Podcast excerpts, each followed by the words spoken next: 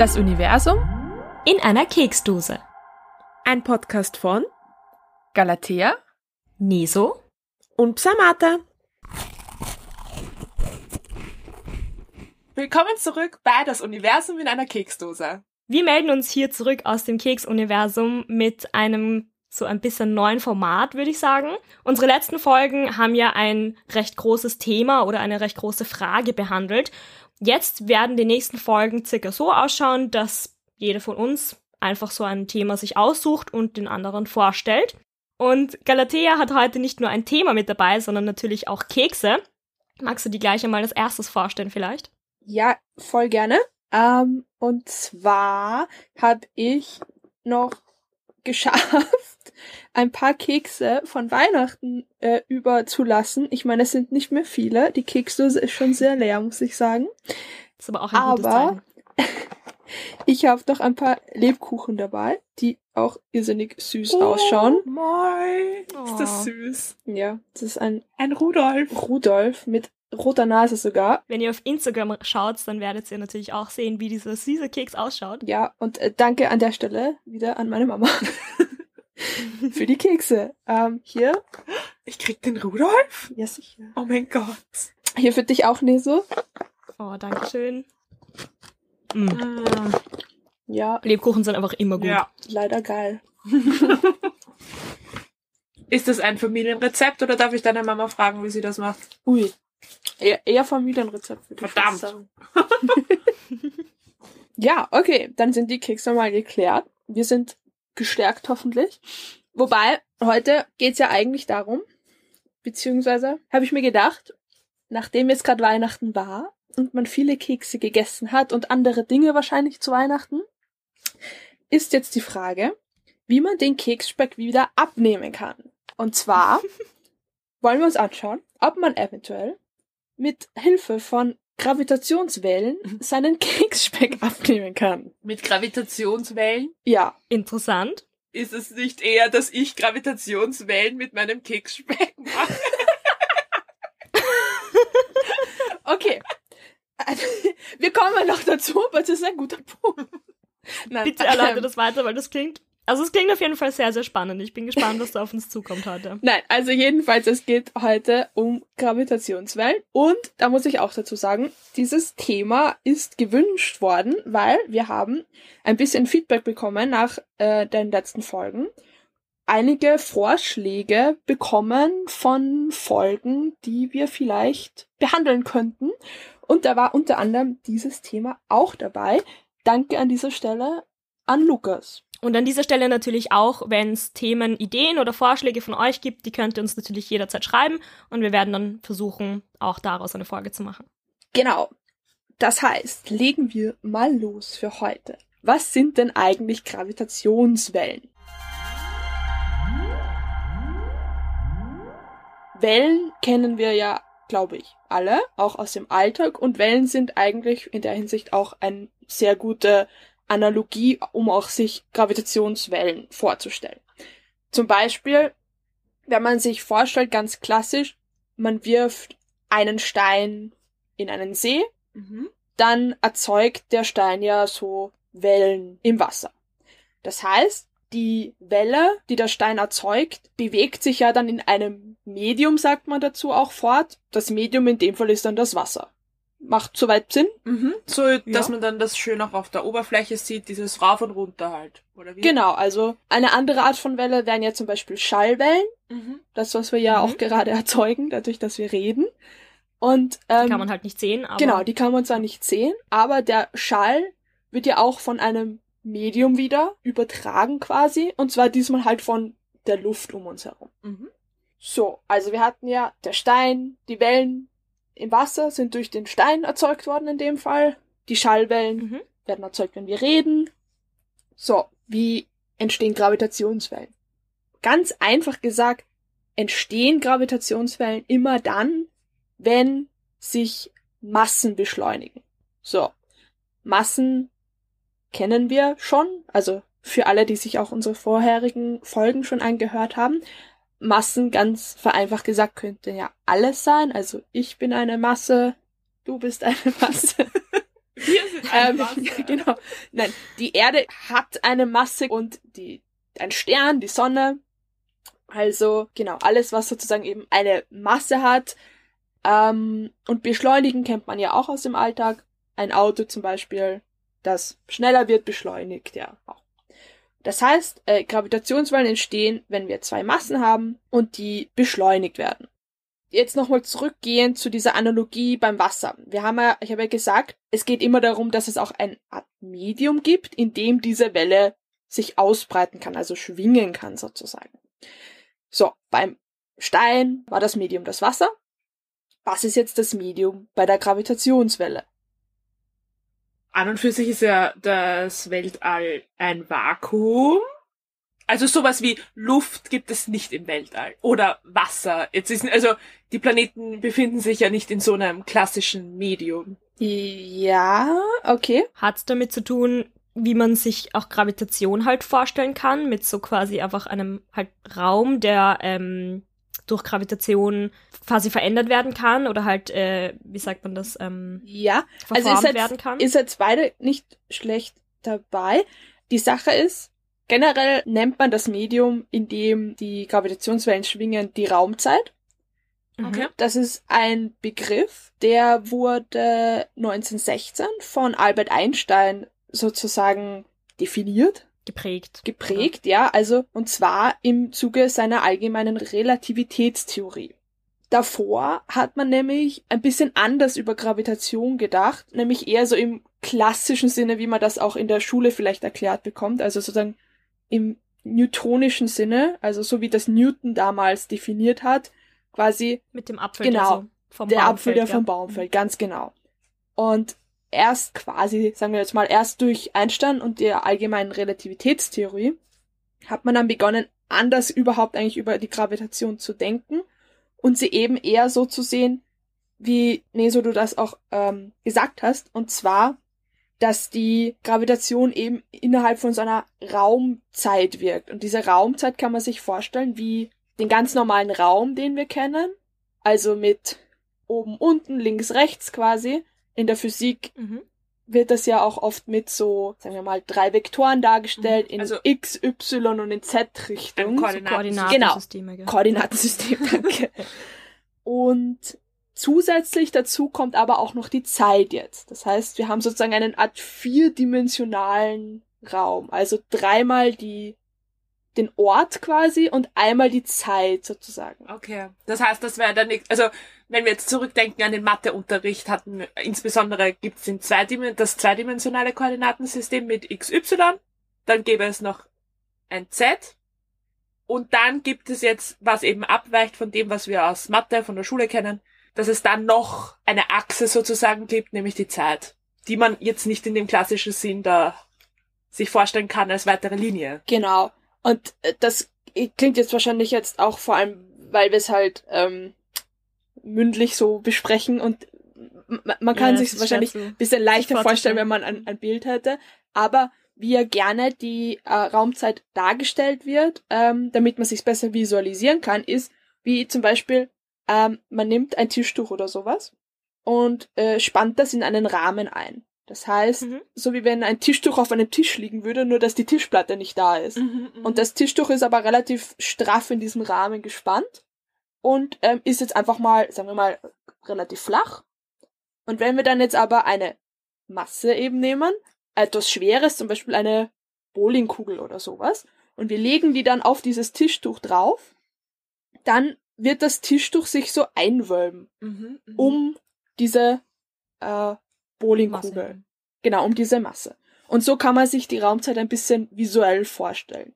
Also, dass Massen sozusagen dann diese Raumzeit ausstellen ein bisschen. Genau, ausstellen. Also man sagt dazu auch krümmen. Mhm, mh.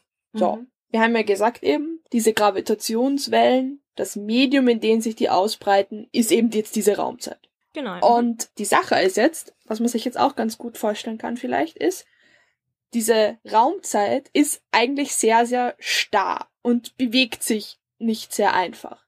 Das heißt, wir brauchen jetzt eigentlich relativ große Massen, damit wir da jetzt wirklich einen sichtbaren Effekt erzeugen können ah, okay. in dieser, dieser Raumzeit. Also du und ich, also, also wir machen keine große Delle in der Raumzeit. Wir machen da quasi nicht wirklich einen Unterschied. Genau, das heißt, okay. um jetzt Gravitationswellen zu messen oder das, was man in der Forschung zu den Gravitationswellen, was einen da eigentlich interessiert, sind jetzt nicht Planeten oder sowas oder weiß ich nicht, gar Menschen, sondern da geht's wirklich um sehr, sehr große Massen und zwar um schwarze Löcher, sogenannte Neutronensterne, auf die werden wir später noch ein bisschen eingehen, und mhm.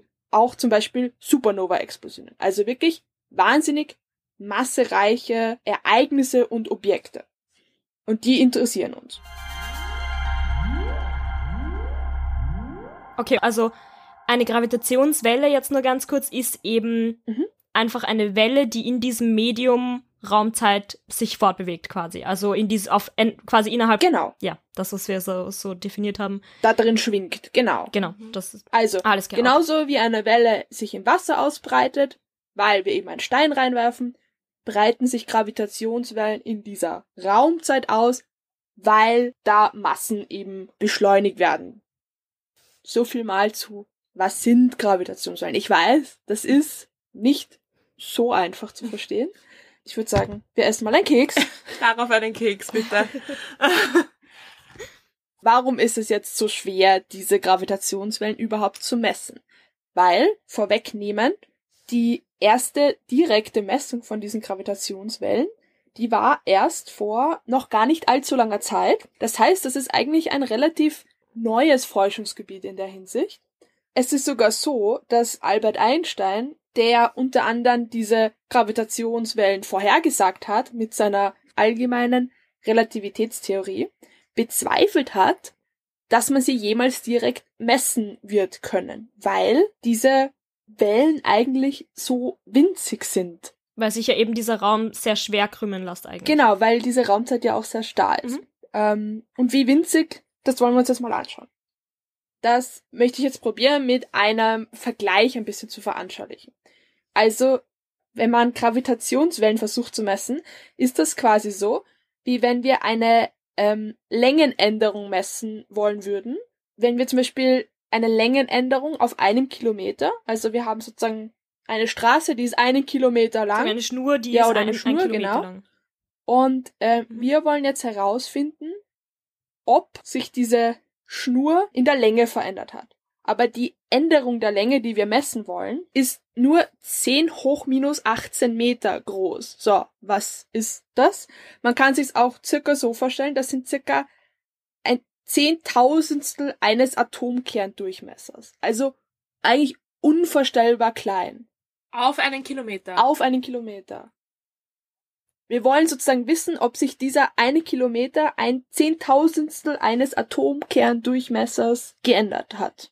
Und äh, für alle, die jetzt mit dem Atomkern nicht viel anfangen können, das ist sehr, sehr, sehr klein. Also sehen kann man das auf keinen Fall mehr und äh, das klingt auf jeden Fall ziemlich unmöglich. Eigentlich. Ja, ich habe noch einen anderen Vergleich auch gefunden und zwar, man kann sich es auch so vorstellen, wir wollen wieder die Veränderung im Abstand messen, aber diesmal die Veränderung im Abstand zwischen der Erde und Alpha Centauri. Alpha Centauri ist circa 4,3 Lichtjahre von uns entfernt. Das sind mhm. sehr, sehr viele Kilometer. 4 mal 10 hoch 13, falls das irgendjemand interessiert, circa. Alpha Centauri ist der Stern, der unserer Erde oder unserer Sonne eigentlich am nächsten Genau, stimmt. Also wir nehmen den Abstand zwischen der Erde und Alpha Centauri diese 4,34 Lichtjahre. Und wir wollen jetzt messen, ob sich dieser Abstand ändert, und zwar um die Größe von einem menschlichen Haar. Also das sind die Dimensionen, die man hier detektieren möchte. Also du hast winzig, winzig kleine Dinge, die sich nur ändern eigentlich. Und das muss man dann versuchen zu detektieren, wenn man Gravitationswellen messen will. Wow, okay, das klingt wirklich tatsächlich ziemlich unmöglich. Aber du hast gemeint, dass das jetzt tatsächlich schon geschafft worden ist. Ähm, genau. Wie hat man das dann gemacht? Bevor ich das erkläre, noch ein kleiner historischer Exkurs, weil die, die erste direkte Messung, das ist noch nicht sehr lange her, aber es gab davor schon indirekte Messungen, und zwar schon in den 70er Jahren. Und dafür ist auch ein Nobelpreis vergeben worden. Und zwar ging der Nobelpreis 1993 an Taylor und Hulse. Diese zwei haben im Endeffekt den Nobelpreis bekommen für die Entdeckung von einer neuen Art von Pulsar. Jetzt einmal als erstes, was ist ein Pulsar? Und zwar Pulsare sind sogenannte Neutronensterne, die ich ganz am Anfang schon erwähnt habe.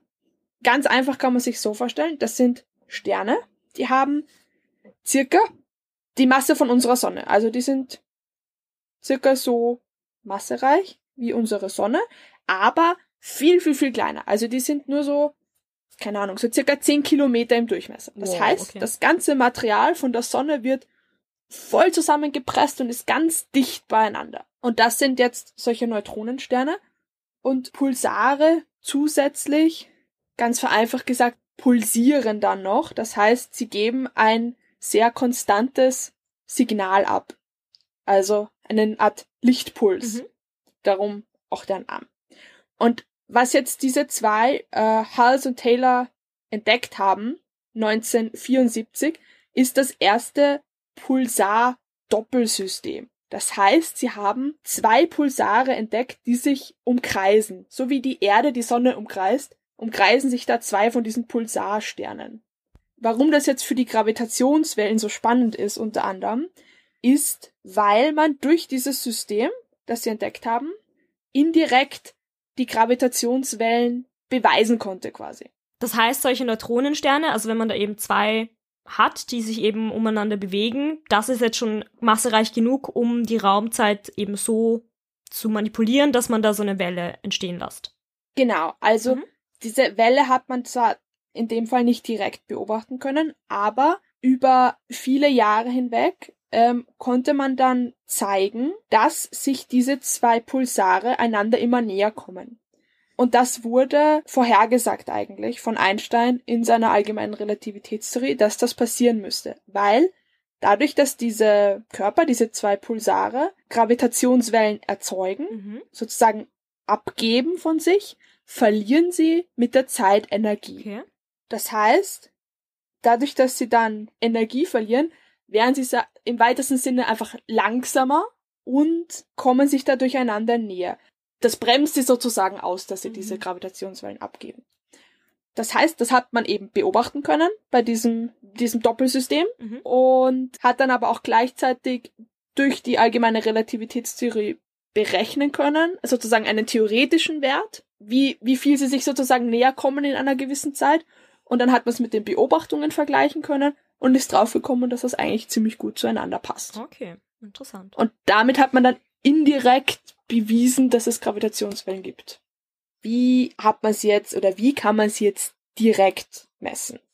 Im Rest von der Folge äh, möchte ich auch jetzt eher mehr drauf eingehen, wie, wie wir die messen können, die mhm. Gravitationswellen und ja, und was mich jetzt noch interessieren würde, ist, wie ich damit dann meinen Winterspeck loswerde. Ja, das kommt so oder so erst am Ende, ja. Also, das, der Spannungsbogen muss ja da bleiben, weil sonst steigen uns die Leute ja aus. ist klar. Damit verabschieden wir uns für heute von euch. Und wenn ihr brennende Fragen habt, schreibt uns gerne an info at keksuniversum.at oder auf Instagram unter keks.universum. Unsere Folgen findet ihr auf unserer Website keksuniversum.at, aber auch auf Spotify, YouTube und überall, wo ihr Podcasts hört. Alle unsere Links findet ihr auch in der Infobox. Bis zum nächsten Keks. Tschüss.